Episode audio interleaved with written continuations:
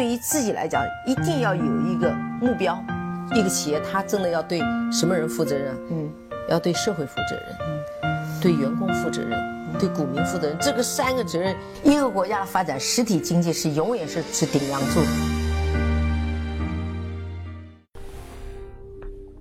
各位好啊，给你一个真实生动的格力电器，我们给的比你要的多。今天我们不讲格力电器，今天我们来讲一种动物。这种动物的名称叫独角兽。听完这三个字，大家应该知道我要聊什么了吧？嗯，最近呢，独角兽回归，嗯，被媒体啊，被很多投资者炒得特别的凶。那正好呢，前面是三六零，呃，借壳江南嘉捷又重新回到了 A 股，那貌似呢就是一个神话了。那包括前面富士康的这种三十六天的光速过会、光速上市，也代表了我们的监管层呢，呃，有了一种新的看法，有了一种新的决心。很多人说，哦，那我们中国的这种投资的黄金时代来了，嗯。管理层开始开明了，整个我们的市场开始理性了。但是我们也在这个时候也看到很多机构开始疯狂的在炒作所谓的独角兽回归概念。阳光下没有新鲜事，每一次的概念炒作，每一次的题材，呃，热炒背后受伤的背后接盘的都是那些散户。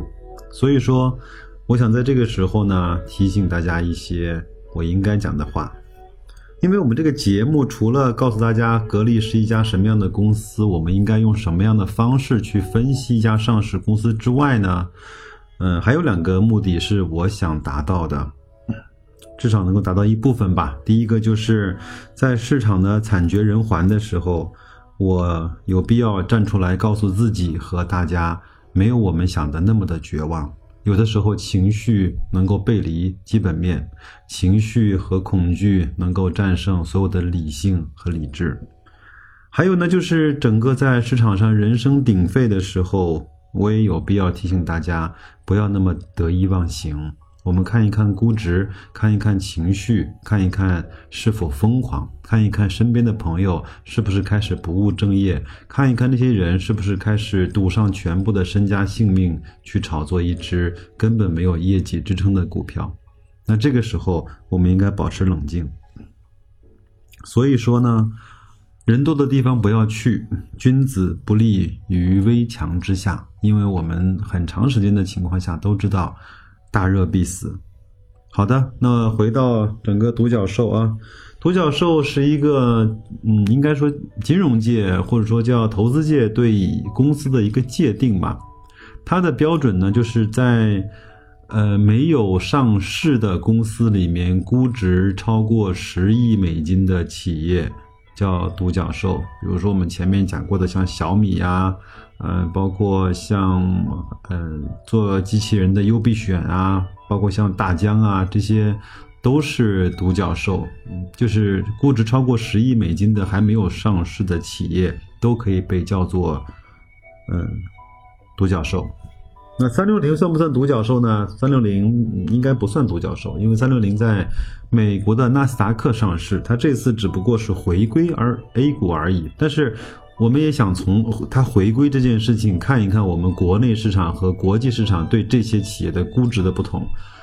在纳斯达克上市的三六零在退市的时候是九十几亿美金的估值，折合人民币大概六百亿左右。那回到 A 股呢？我们都知道，它借壳了江南嘉捷之后，它的市值就蹿升到了三千亿。整整提升了五倍。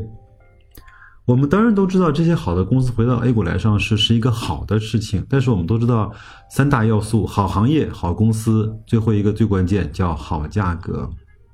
我们知道安全行业是一个好行业，我们也知道三六零是一家好公司。但是你三千亿的市值，相对纳斯达克六百亿的市值来说，你很难让我去讲出它是一个好价格。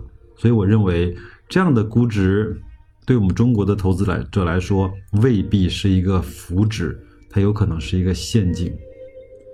那我们再来看一看，在我们欢呼雀跃的时候，我们再把日历往前调十一个年头啊，在二零零七年，中石油这一家全球最赚钱的公司开始上市的时候，人们是如何说的？人们是如何在街头巷尾议论着，在奔走相告着，好像这个大馅饼都要砸到自己头上一样。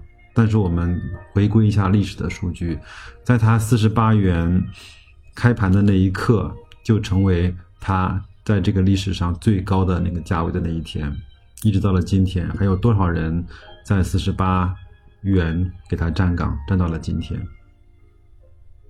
大家还记得中石油上市的市盈率吗？很难想象。我们现在市场虽然也不够理性，但是以今天的估值来看，当时真的是疯狂的。真的是疯狂的，是有模有样了。嗯，当时它上市的时候，估值是六十倍的 PE。我们再来看一看阿里，再来看一看京东，再来看一看腾讯，再来看一看百度这些公司，由于当时的政策和我们整整个的体制的设计，种种的原因，没有在至少没有在国内上市吧？有在香港上市的，也有在美国上市的。但是这些公司，它回到国内以来，它就能够很便宜吗？就能够按照我们整个整个国家呃对这些企业正常的估值去交易吗？嗯，我也不知道。嗯，至少现在来看，他们已经都不便宜了。嗯，阿里从当时上市的一百美金跌到六十美金，后来又涨到现在的一百九十美金左右。京东从几美金涨到了四十美金，腾讯就不讲了，是个。超级大牛股了，百度也是涨了几十倍，所以说在这样的估值下面，它即便是回到 A 股，我认为对我们很多的散户来说未必是一个很好的机会。但是我承认，我们整个的体制，我们的我们的金融市场，我们的投资市场在进步，因为呃最近这一两年，很多新的方式被我们的管理层所接受、所呃容纳，比如说马上在六月份。我们都讲入模入模的叫，呃，MSCI 啊这样的指数，它会带来很多新鲜的资金来去配置我们中国的，呃，资本市场，这个是一个好事情。包括，呃，这次的，嗯，证监会的主席刘士余说，我们可能会采取用 CDR，就是中国信托凭证的方式，能够把，嗯，在国外上市的公司引进到中国来去交易。包括刚才我讲过的富士康的光速上市，也都代表了管理层对创新的呃包容。呃，这些便利，我觉得，呃，它是应该的。呃，这些便利呢，呃，它是随着时代的发展，它自然就会产生的。比如说，我们当时在证券公司填表格去交易，后来有了电话，后来有了电脑，后来现在有了手机。呃，再往后有了人工的投顾，这些便利，它随着，呃时代的发展，它随着技术的先进，它是可以慢慢的做到的。啊，比如说我们的深港通、沪港通，包括我们的沪伦通也在研究中。但是我想说的是，so what，又怎么样呢？难道沪伦通、呃沪港通、深股、深港通开了之后，我们的股市就迎来了牛市吗？未必啊，那些散户还是在买散户应该买的东西啊。倒是港资倒是把我们整个内地很多好的公司整个买了个遍，同仁堂、茅台、美的、老板电器，呃，包括格力，嗯，确实是，嗯，机构的投资就是那些那些成功投资者的心态在哪儿都是一样的。嗯，那我再跟大家说一个数据，整个在美国平均每年。整个股市的换手率是百分之七十到一百二这个区间，就是说，可能整个一年下来，整个美国股市的所有的股票会被换一次手左右。好，那我们再来看一看我们中国，中国大概整体市场是六百的，就是百分之六百的换手率，就整体的股票被交易了六遍。那再来看一看这些中小投资者和散户。整个这个数据是在百分之两千，嗯，大家听明白了吗？就是说，我们的散户在一年里面，整个交易了二十遍，就是他年初和年尾的仓位可能变化了二十次。其实大家可以去问一问我们身边做投资的那些朋友，看看谁能够持有一只股票超过一年以上的，我相信就已经凤毛麟角了。那超过三年以上的呢？超过五年以上的呢？那就是真的是屈指可数，甚至说非常非常少了。但是我们都知道，只要你不买到那些特别糟糕的业绩的股票，哪怕你是在六幺二四买的股票，到现在来看。也已经解套了，而且很多股票已经创出了在六月二十四之后更高的新高。比如说，我们都熟悉的这些，无论是茅台也好、格力也好、美的也好、海尔也好、老板也好，包括康美药业也好，这些股票，嗯，都创出了非常好的业绩。因为这些公司在运转，它的利润在产生，包括它在留存，它给你分红。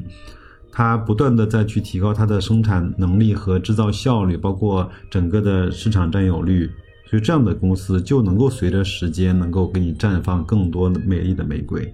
但是很多公司都已经，要么就是被别人借壳了，要么就是不在了，要么就是像 ST 宝千里，要么就是像乐视或者是獐子岛一样成为了笑话。所以我想说，我们现在整个的中国，无论是在资本市场，还是我们在生活的各个方面，我们的硬件已经完全的就绪了，甚至说我们的硬件在很多层面是超标的啊！我们在大城市所看到的这些所有的高楼大厦跟基础设施，包括小黄车，包括包括这些外卖，呃，包括这些共享的东西，包括这些高铁，呃，所有的基础设施，其实。它是完全足够的，甚至说它有些超配。什么不什么不足呢？啊，软件，软件就是我们整个管理的方式，还有我们每一个国民的素质。这个国民其实也是说投资者的基本的素质。我们的素质其实还赶不上我们的硬件，嗯，就是说硬件走得太快了，我们的素质和我们的习惯啊太慢了。我记得我很早的时候听过一个笑话。呃，一个儿子呢在城里打工，过年给农村的老爸老妈啊，家里面装了一个马桶，说这个在大城市都这么用，你们也用这个吧，这个更加好一些。装好之后呢，第二天他爸跟儿子讲，哎，儿子啊，这个马桶真的是好，就是我要蹲那么高，有点不安全，哎呀，就觉得很危险。那所以说，他无论是用马桶也好，还是呃什么更高级的设备也好，他还是用他以前蹲的那个方式在解决的时候，我们就说他的硬件是超配的，他的软件是跟不上的。当然，软件和整个人们使用习惯呢是很容易被教育的，但是那些呃藏在内心深处的，我我我不想把它。讲成劣根性，它一直还是都在的。嗯，中国人在赚钱上面最喜欢问的三个问题，就是第一个问题是：哎，哥们儿，这个东西赚钱吗？好，第二个问题是能赚多少钱？第三个问题是好不好赚钱？我们想想看，我们在和一些朋友在讨论一些商业机会的时候，很多人问出来的。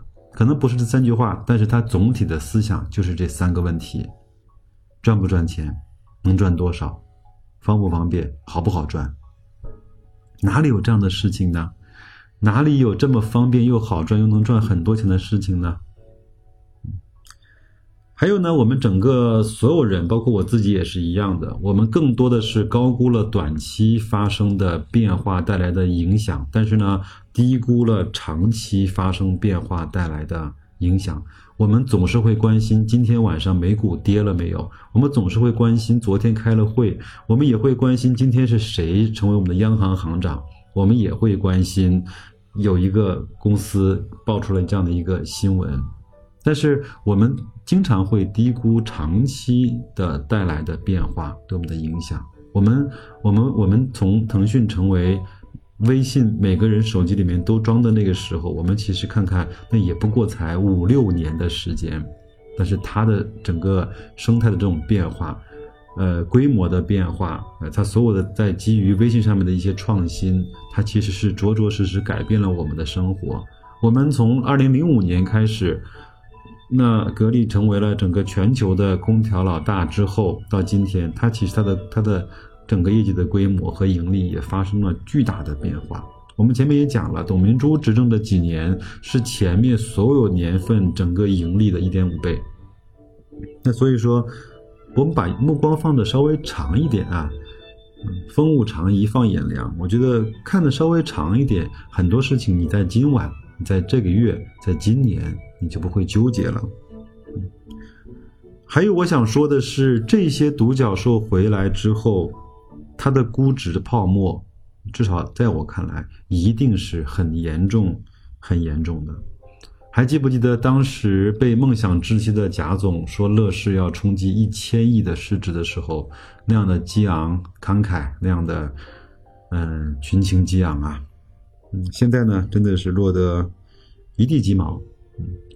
所以我想说，整个在媒体，包括所有人在为独角兽的回归、为整个很多创新的动作欢呼雀跃的时候，摇旗呐喊的时候，我有点替我们的中小投资者捏了一把汗。我知道这一次又又是很多人在劫难逃的时候。当我看到了在连续的一两个跌停之后，乐视又拉了一个涨停，在它整个跌到底部的时候，它又它又整个反弹了百分之五十的时候，我就想到了两句话。第一句话叫“阳光下天底下没有新鲜事”，第二句话是“韭菜永远都是韭菜被割的命”。那祝各位投资顺利吧，再见。